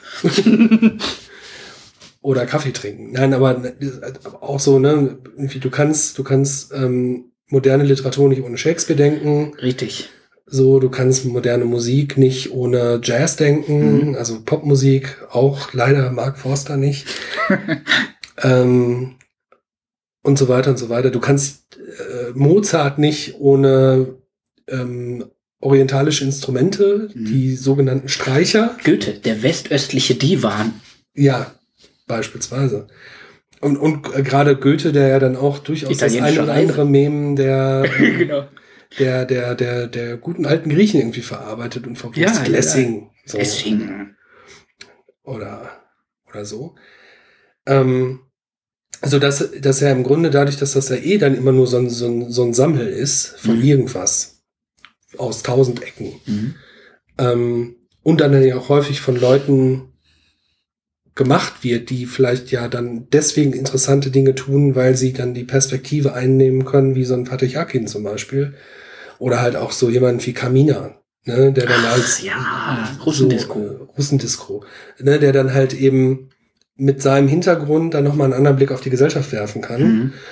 Ähm, und solche Dinge. Das sind halt einfach, wir haben viele Männer dabei, ne? Irgendwie. Ja, shit. Gefällt mir gar nicht. Ja, aber kriegen wir, kriegen wir noch rein, die, die Frauen. Aber das, ne, so ist dann, ist dann Wladimir Kamina, ist er jetzt, ist der jetzt Russe, ist der Deutsch-Russe, ist der Deutscher? Macht er jetzt deutsche, russische, deutsch-russische, europäische, transuralanische Russlanddeutsche. ähm, Kultur so? Ja, gut, schreibt jetzt halt auf Deutsch, aber pff, kann jetzt auch nur Zufall sein. Vielleicht fand das, findet, findet das schöner oder kann Mhm. besser Deutsch als Russisch oder was auch immer. So irgendwie. Oder ähm, nehmen wir eine x-beliebige deutsche Band, die auf Englisch sind, so machen jetzt Oh, plötzlich ja. englische Musik Das, genau, ja. oder, oder amerikanische Musik? Oder Ja. ist das dann vielleicht doch deutscher Rotzepunk aus, aus, aus Paderborn? ja, da gibt's keine Punks, da gibt's nur Leute, die an Gott glauben. Aber äh, ähm, ne, so, oder, halt irgendwie Mark Forster. Christenpunk. Ja, Christen, es gibt, da müssen wir, da können wir auch gleich noch drauf kommen. Auf, auf Christen Nein. können wir gerne noch kommen. Äh, Aber schön, genau in diese Richtung wollte ich ähm, eigentlich mit der Frage am Anfang irgendwann kommen. Ähm, Kultur kann nur im Austausch passieren. Und wenn man sagt originär deutsche Kultur, dann wäre das ja eine Begrenzung des Austauschs mhm. auf einen ganz klitzekleinen geografischen äh, Raum begrenzt. Mhm. nämlich von Norden bis Süden und so weiter. Ähm, und damit würde man Kultur beschneiden und dann, dann entwickelt die sich immer nicht mehr weiter. Ja, ja, gut, klar, also ich glaube, ich glaube, es kann auch im eigenen Saft kochen. Ja, genau. Aber irgendwann äh, kommt dann der, der Algorithmus dahin und sagt, äh, dir könnte gefallen, Doppelpunkt. Dir könnte gefallen, Doppelpunkt. Und irgendwann bist du wieder, bist du in der Schleife. Ja. Ich meine, der, der Punkt ist ja einfach irgendwie, ne, was, was ist eigentlich eine Geschichte? Mhm. Also wenn man jetzt einfach von dieser, von diesem Planck'schen Wirkungsquantum von allem, was irgendwie Kultur ist, ausgeht. So, das sind ja meistens irgendwelche Geschichten oder vielleicht Fragen. Und Fragen stellen sich ja nur, wenn ich etwas nicht weiß. ja. Ähm, oder vielleicht nicht bewerten, einordnen, ähm, er- erleben kann. Und das braucht ja immer ein Gegenüber. Also ich brauche ja, um eine Frage zu stellen, brauche ich ja irgendjemanden, der mir die Antwort gibt oder Genau. vielleicht auch die Antwort verweigert oder irgendwas dazwischen. Immer dialogisch. Immer dialogisch. Mm. Und somit ist man dann an dem Punkt, wo Kultur tatsächlich nur dann entstehen kann, wenn es halt Differenz gibt oder zumindest unterschiedliche Perspektive. Ja. So, also dass ich diesen Rubiks Würfel auf den Tisch stellen kann und du kannst mir was von der gelben Seite erzählen und ich erzähle dir im Austausch was von der grünen Mhm. weil wir die jeweils gegenseitig nicht sehen können. Können uns aber auch über die rote unterhalten und auch sagen, was, ne, wie, Mhm. also wenn die rote oben ist, sagen wir jetzt. Ja. Ähm, was aber dann dazu führt, dass man halt im Grunde eigentlich von keiner originären deutschen Kultur sprechen kann, weil eben der Unterschied zwischen mir und einem bayerischen CSU-Wähler, der homophob ist und Mhm. äh, am liebsten auf den Schießstand geht, ist größer als meine Differenz zu einem beliebigen Franzosen, der die gleichen Filme guckt wie ich. Ja. Jetzt habe ich ja aber auch gesagt, mh, so eben, dass ganz viel deutsche Kultur aus Versatzstücken von anderen Kulturen besteht. Mhm. Wie zum Beispiel diese musikalische Popform bei Mark Forster, Mhm. dass da ganz viel englischer Scheiß mit bei ist. Also, sorry, dass da ganz viel Englisches mit bei ist. Mhm. Das ist ja im Prinzip Austausch, aber der klappt nicht.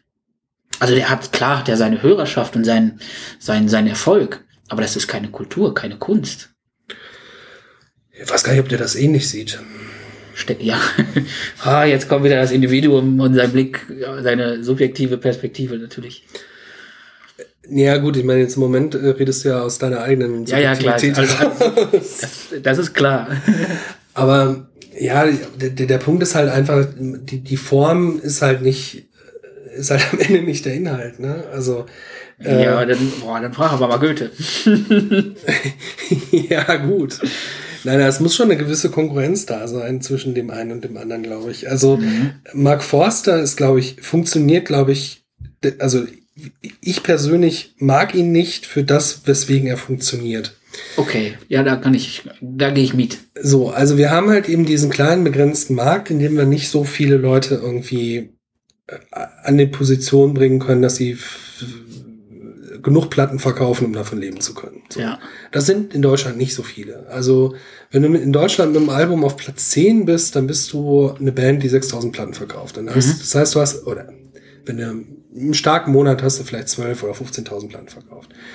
So, 12, 15.000 Platten, Bandübernahmevertragsnormal, bist du dann irgendwie so bei 40.000 Euro, die verdient hast. Wenn du fünf Leute in der Band bist oder nur drei, dann ist das zumindest nichts, wovon du leben kannst. So, das heißt, du musst auch noch Konzerte spielen, wo wir auch wissen, so ab Größenordnung von 1000 Leuten oder vielleicht 300, 400 Leuten im, im Laden, fängt es an, sich irgendwie so halbwegs zu lohnen. So, also musst du eigentlich die Köln Arena spielen oder Langstes Arena spielen oder so. Das kannst du aber nur, wenn du genug Leute dahin bekommst. Jetzt ist aber die, die Mehr, die in allen, ich sag mal, Mainstream-Kulturproduktionsstätten in Deutschland gilt, die, man kann den Leuten nichts zumuten.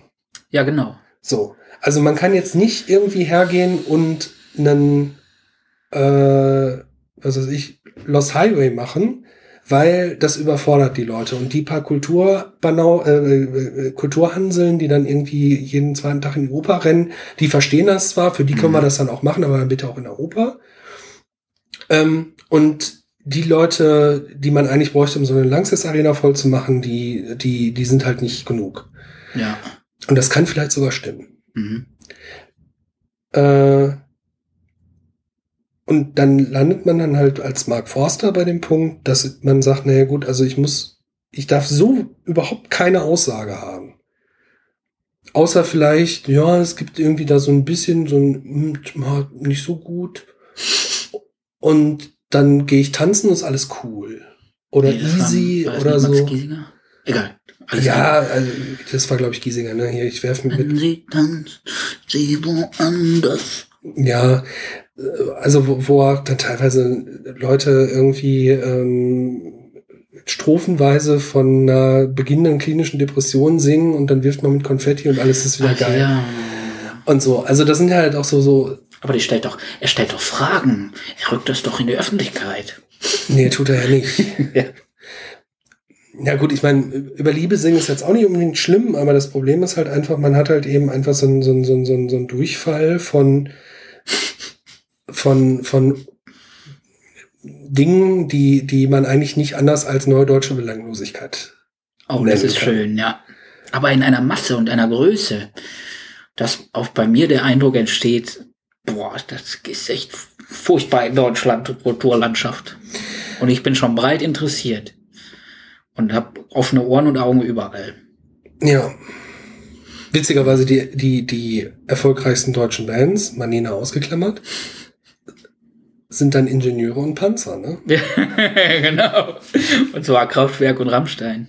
Rammstein ist auch so eine Nummer. Ich glaube, da kristallisiert sich genau diese Differenz zwischen Kunst und Mainstream. Also zwischen Mainstream und abseits des Mainstream. Es gibt bei einem Rammstein-Konzert gibt es die Leute, die das ernst nehmen, die den Heckscheibenaufkleber sich hinten drauf packen. Und dann gibt es die Leute, die das als Kunstkonzept geil finden und abfeiern, so wie wir. Was aber wieder Satire, der Satireanteil ist. Richtig, und ich glaube, der Satireanteil äh, überwiegt auch bei den Bandmitgliedern. Na gut, zumindest wenn man die Bücher von Flake liest. genau, Flakes Bücher, ja. Äh, äh, große Empfehlung übrigens an der genau, Stelle. Der Tastenficker und wie heißt das andere? Äh, heute hat die Welt Geburtstag. Heute hat die Welt Geburtstag, genau. Was ja im Grunde Liebe ist. Ja, klar. Heute hat die Welt. Naja, aber der, der, der, Punkt, der Punkt bei Flake ist auch, man muss sich das vorlesen lassen, weil Flake liest die Hörbücher selbst. Ja, das ist klasse, in einer Trockenheit. Ey. Das ist großartig. Das ist so lakonisch und schön. Ja. Ähm, Aber, aber da ist es auch wieder Satire. Und den Punkt hatten wir ja gerade auch schon, dass dann irgendwie plötzlich die Großartigkeit sich irgendwie in der Satire äußert. Richtig, ja, ja, ja. Ähm, Aber, aber bei Kraftwerk ist es keine Satire. Das wage ich ein bisschen zu. Nein, doch, klar, die meinen das ernst. Ja, ja. Meinen- Also klar machen die auch Quatsch. Ja, nee, ähm, aber Kraftwerk ist, ähm, ich meine, die, die haben ja so ihre ersten Konzerte in Galerien gegeben und so. Mhm. Da waren wir ja beide noch nicht auf der Welt, aber die kommen ja aus so einer Düsseldorfer Blase von, von, von Leuten, die ja auch viel Kunst gemacht haben. Mensch gewordenes, Mensch gewordene Mondrian-Band, glaube ich. Ja, aber klar, hast du da drin. Auf jeden Fall. Mhm. Ähm, wobei man muss mit einer Sache aufpassen, sie sind nicht der Erfinder der elektronischen Musik. Das sind andere Leute, ja, das glaube ich auch. die lieber auf einem Ast sitzen als auf einem Stock hausen. Zum Beispiel Schön. der Gottfried, der Michael, der König. naja, egal. Okay. Ähm, Puh. Sind wir weiter mit dem Kulturbegriff? Ich glaube schon. ich glaube, dass man einen Kulturbegriff wahllos in Grenzen packen kann. Mhm. Also ich könnte jetzt irgendwie von einer Essener Technokultur sprechen, Mhm. würde damit auch ganz konkret Menschen meinen, die das tun und Labels, die diese Musik repräsentieren und Künstler, Musiker, die das genau machen. Mhm. Genauso könnte ich auch von einer Ruhrgebiets-Hip-Hop-Kultur sprechen oder Mhm. Rap-Kultur oder ich kann von einer ähm, Ruhrgebiets-Metal-Szene sprechen, so subkulturtechnisch. Ähm, Man Oder- kann es aber auch lassen. oder, oder auch von der nordrhein-westfälischen Theaterlandschaft. Ja. Also die, man kann halt diese, diese, oder von einem rheinischen Karneval genau. so. Also es gibt da ja mögliche Möglichkeiten, immer irgendwelche Grenzen zu ziehen. Und, und ich glaube, eine nationale Grenze, vielleicht noch eine sprachliche, aber eine nationale Grenze ist irgendwie, ist, ist halt nur eine von vielen, die man halt irgendwie ziehen kann. Genau. Und aber in der öffentlichen Wahrnehmung ist diese nationale Grenze vollkommen überrepräsentiert. Ja, aber das hängt dann halt eben genau an dem, was wir jetzt schon die ganze Zeit besprochen haben. Ne? Das hängt halt an gewissen Ja. Förderstrukturen und auch. Ja, ja.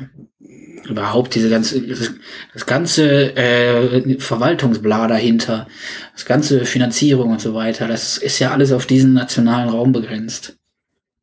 Ja, Außer jetzt vielleicht Arte, das ist eine Kooperation.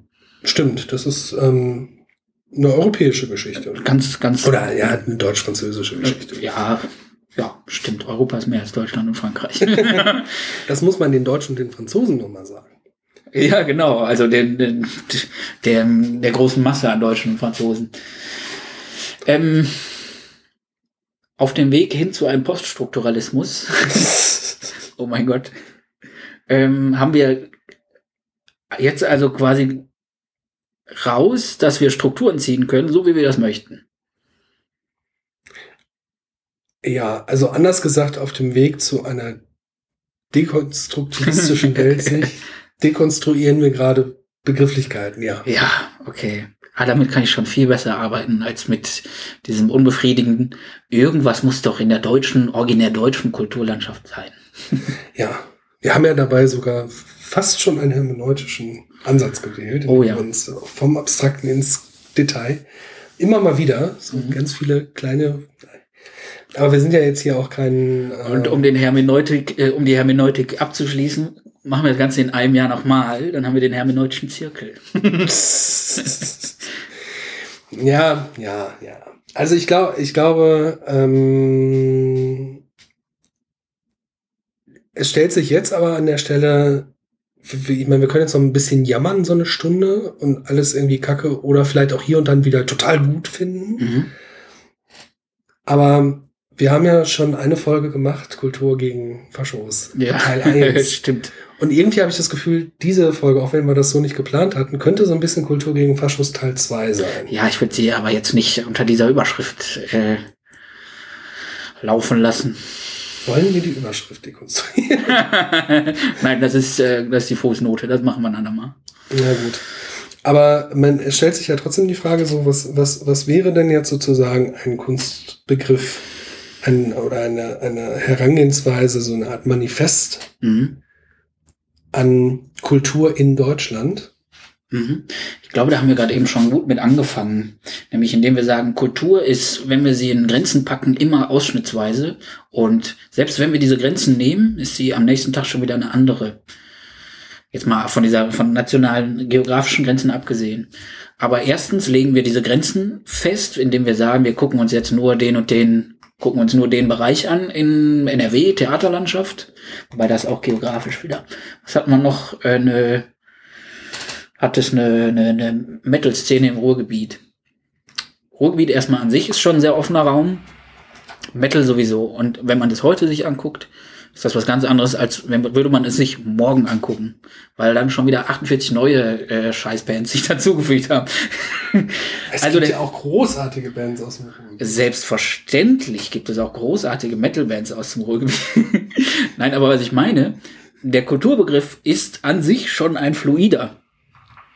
So, und wenn man einmal darüber spricht, ist er vielleicht in diesem kurzen Zeitraum einmal eingefroren. Aber sobald man dann wieder darüber spricht, Hermeneutik, ist er ein völlig anderer. Deswegen ist Hermeneutik nötig. Deswegen ist es auch so schwierig, dass das in, in das über überdauernd und ähm, für eine längere Zeit zu beobachten und zu betrachten, weil es einfach viel zu fluide ist, weil es sich viel zu sehr verändert, viel zu genau. Schnell. Und an dem Punkt, das hatte ich gerade schon mal versucht, so ein bisschen einzuführen an dem Punkt hast du einen Kulturbegriff, der halt sagt, es gibt eine Summe von Dingen, von Wert- und Unwerturteilen in mhm. verschiedenen Abstufungen zu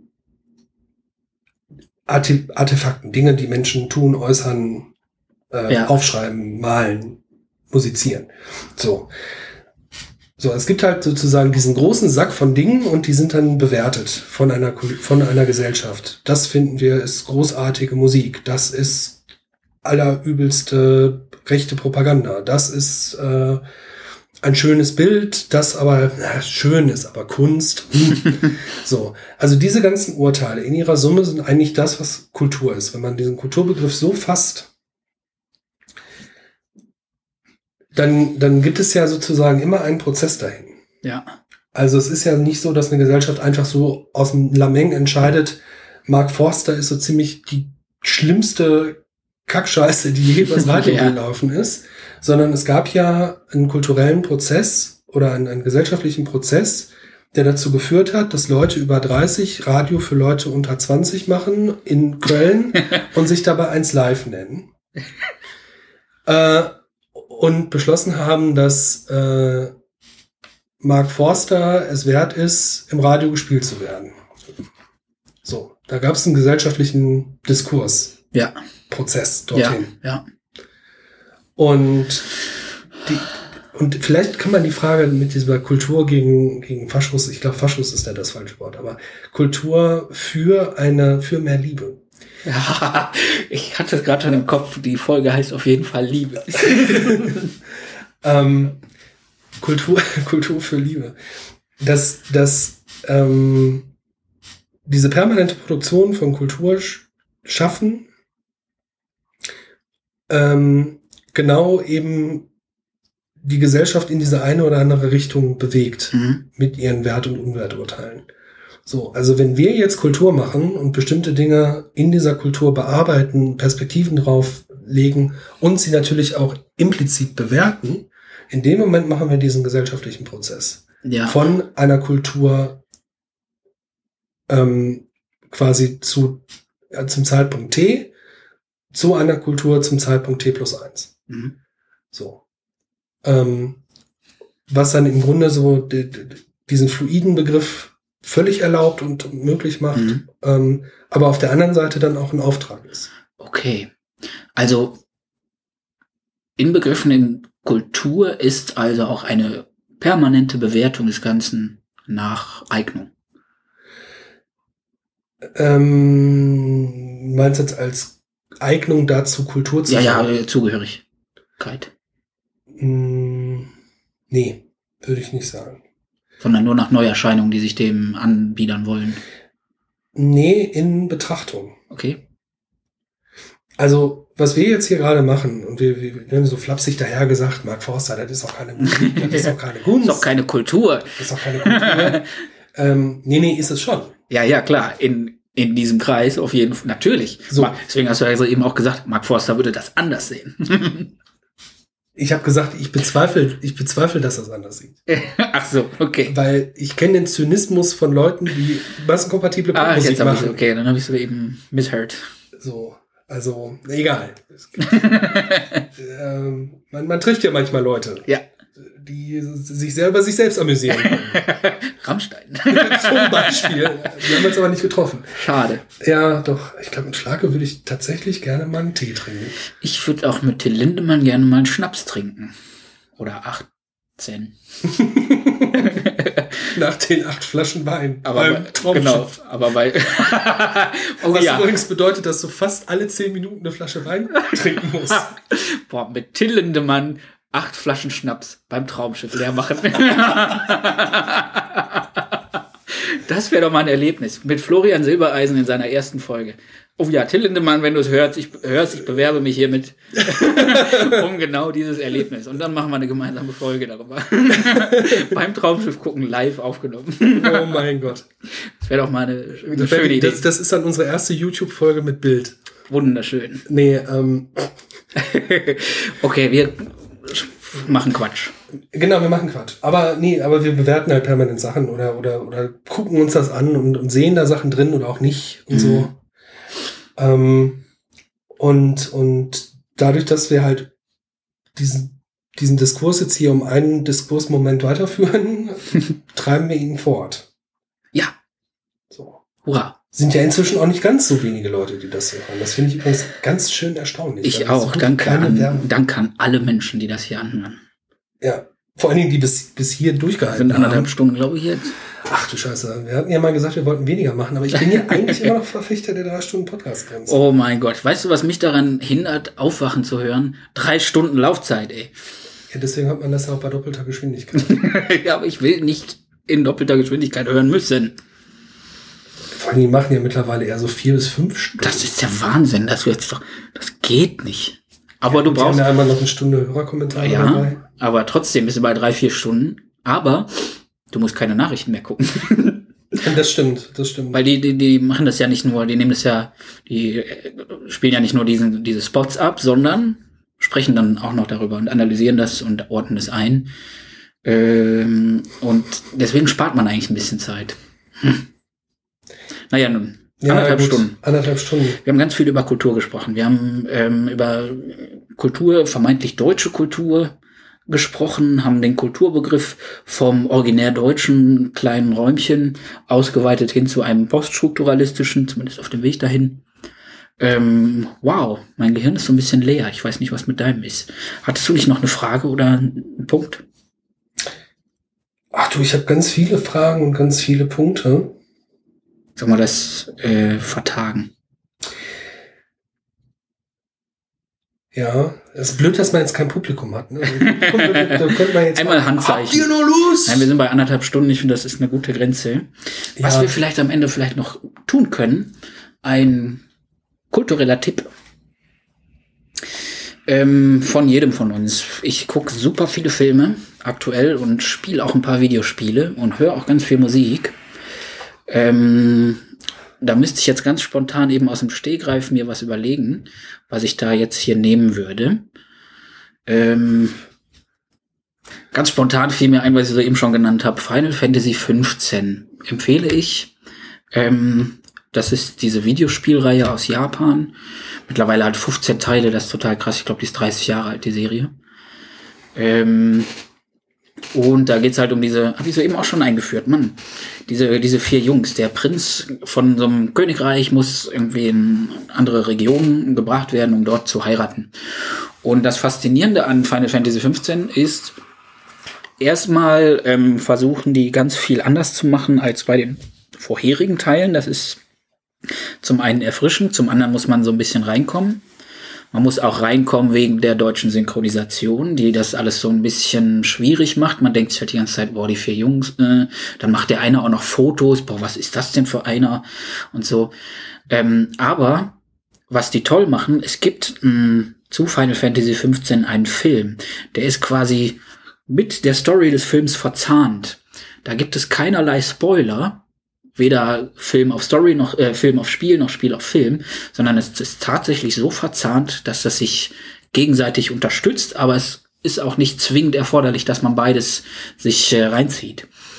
Ähm, der Film heißt Kingsglaive und da geht's halt um zwei Reiche, die irgendwie der eine, das, das eine ist feudal, ein Königreich und möchte äh, und hat Magie, Macht und auch wird nur von Magie beschützt. Die, das andere Reich wird ähm, vor allem von Militarismus äh, angetrieben, hat schon das ganze Land eingenommen, bis auf dieses eine Königreich. Und jetzt ist es aber soweit, steht vor der Tür und hackt in die Hauptstadt rein und zieht sich dann aus der Hauptstadt wieder zurück und sagt, okay, wir wollen eure Hauptstadt nicht, sondern nur, was ihr da drin habt, Magie und so. Ähm, und dann sind wir wieder weg. Damit ist quasi das Reich tot. Also dieses Magiereich, das Königreich.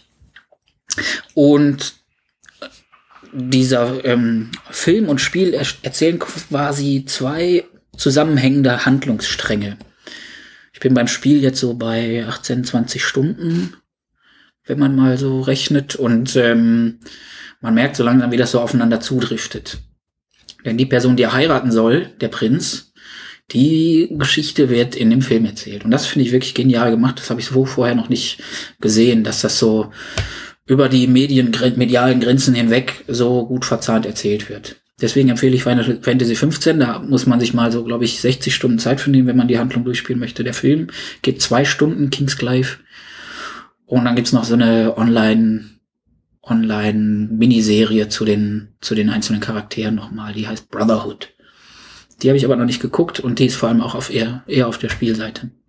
Wer tolle Rollenspiele mag, sollte sich das angucken. Mm, ist ein bisschen actionorientierter als frühere Final Fantasy äh, Spiele und macht ziemlich viel Spaß. Welche Frage steht dahinter, die das Spiel jetzt stellt, weshalb ich das empfehlen würde? Es geht bei solchen Sachen wie bei ganz vielen Videospielen immer um den Kampf gegen äh, das Gute gegen das Böse. Vor allem bei Final Fantasy ist es immer das Gute gegen das Böse.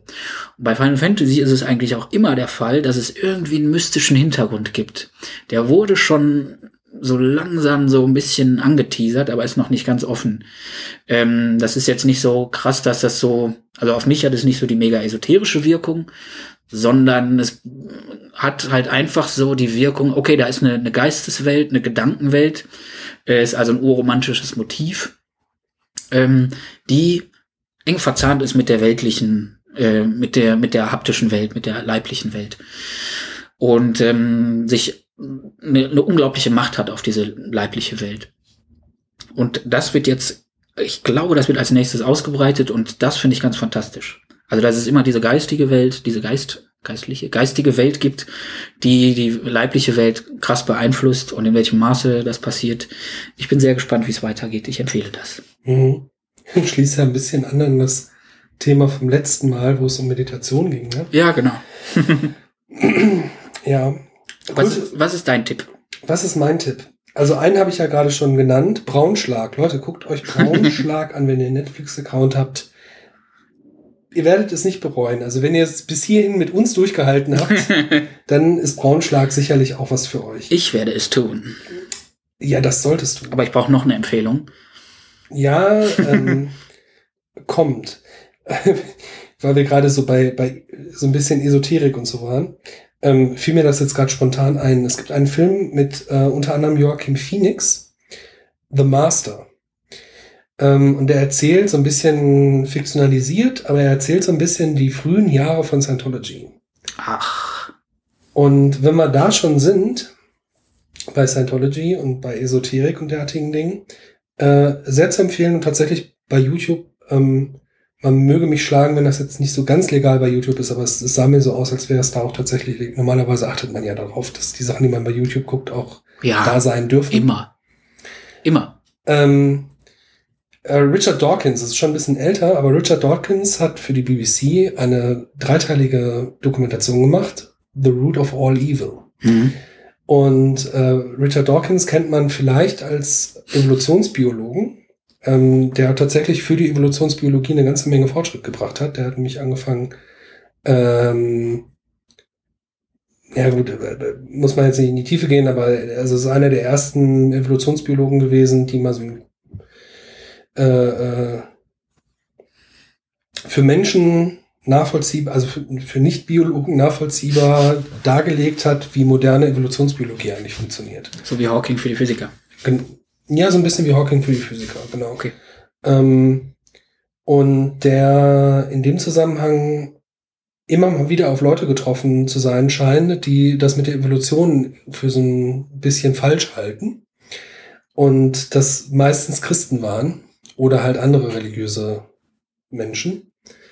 Und äh, hat damals schon, ich glaube, das war irgendwann in den 90ern ein Buch geschrieben, das hieß ähm, The God's Delusion, der Gotteswahn auf Deutsch, äh, wo er quasi also schon mit sehr viel Fokus auf den christlichen Glauben, aber eigentlich so mal eben ausräumt, aufräumt mit Religion und warum Religion eigentlich an sich erstmal ziemlicher Schwachsinn ist. Ähm, das macht er sehr gut und dann hat er das halt alles schön nochmal in eine BBC-Dokumentation verpackt, dreiteilig, The Root of All Evil, kann man sich angucken bei YouTube. Ähm, sei sehr empfohlen. Es macht sehr viel Spaß, es zu hören, zumal also es macht viel Spaß, vor allen Dingen es zu hören. Hören oder schauen? Hören und sehen. Okay. Also es ist eine Dokumentation mit Bewegtbild, aber mhm. es macht Spaß, es zu hören. Deswegen, weil dieser Mann so ein, ein, ein wunderbares Wissenschaftler-Englisch spricht. Also ah, okay. das, dieser Akzent ist ganz fantastisch und er ist sehr, sehr freundlich. Glorious. Ähm, und diese Produktion hat es sich nicht nehmen lassen, neben den zusammengeschnittenen Interviews in der Doku, bei YouTube auch die Interviews in voller Länge Ach, okay. äh, äh, abzulegen. Und das ist teilweise wirklich schwer zu sehen. Es hat, also mir hat sehr viel Freude gemacht, aber Ja. es ist, ähm, es ist, es ist, es ist wirklich, wirklich schlimm, wie vollkommen beschmiert, vor allen Dingen evangelikale Christen Mhm. Mhm. werden, wenn sie das mit der Evolution für falsch Boah, halten. da hat man aber doch, also dann hat man noch ein bisschen was zu tun, ne? Ja, also gut, die Doku, das sind dann, glaube ich, dreimal 45 Minuten und dann ein, zwei von den Interviews sollte man sich angucken. Äh, ist man dann so bei vier Stunden Spaß. Ja, cool. Kann man aber so über den Tag strecken. Ist auch ganz gut so zum Einpennen. Also ich habe das vorhin beim Einschlafen. Ja, nee, das kann ich geguckt. nicht. Beim, vorm Einschlafen bin ich eher so. Oder in der Bahn und so. Kann man machen. Ähm, Was ist genau. jetzt also dein Tipp? Joaquin Phoenix oder? Nee, ja, beides. Beides. Beides. Sie hat ja noch einen dritten, das ist jetzt auch nicht ganz neu, aber das äh, Suspiria Soundtrack-Album von Tom York. Ja. Wunderschön. Also der Mann hat tatsächlich ein bisschen Ligeti gehört. Mhm. Da geht mein kleines Elektronik-Komponistenherz auf. Ja. Ähm, Ich wollte noch ein YouTube-Video gesehen, wo er darüber, äh, mit BBC auch darüber spricht, Ja. ähm, wie er das gemacht hat, wie er den Suspiria Soundtrack gemacht hat. Und äh, der hat den nur deshalb gemacht, weil der Regisseur Luca Galdiano heißt er, glaube ich, hm. ihn permanent angerufen hat und permanent gefragt hat, ob er es machen will. Und er sagte die ganze Zeit, ey, ich habe sowas noch nie gemacht, ich habe keine Ahnung, wie es läuft. und dann hat er auch einen Monat sich, glaube ich, Hilfe genommen von, von Komponisten, der das äh, öfter gemacht hat. Und dann hat er da halt diesen Soundtracking geballert, ey. Ja, also ich habe den Film noch nicht gesehen, Ich aber auch der nicht. Soundtrack ist wirklich groß. Ich auch nicht. Ähm, ich habe nur den, den ersten, den aus den 70ern Suspiria geguckt und ähm, der ist wirklich toll. Und der, die Trailer lassen auch Gutes erahnen, Spannendes erahnen bei dem neuen. Ich glaube, das ist mein Forschungsauftrag für demnächst, für die nächsten zwei Wochen, mir mal den zuzulegen und dann gucken wir uns das an. Genau. Cool. Dann sind wir für heute fertig. Sind wir für heute fertig. Leben, äh, Wahrheit, Essenz, Liebe. Auf Wiederhören.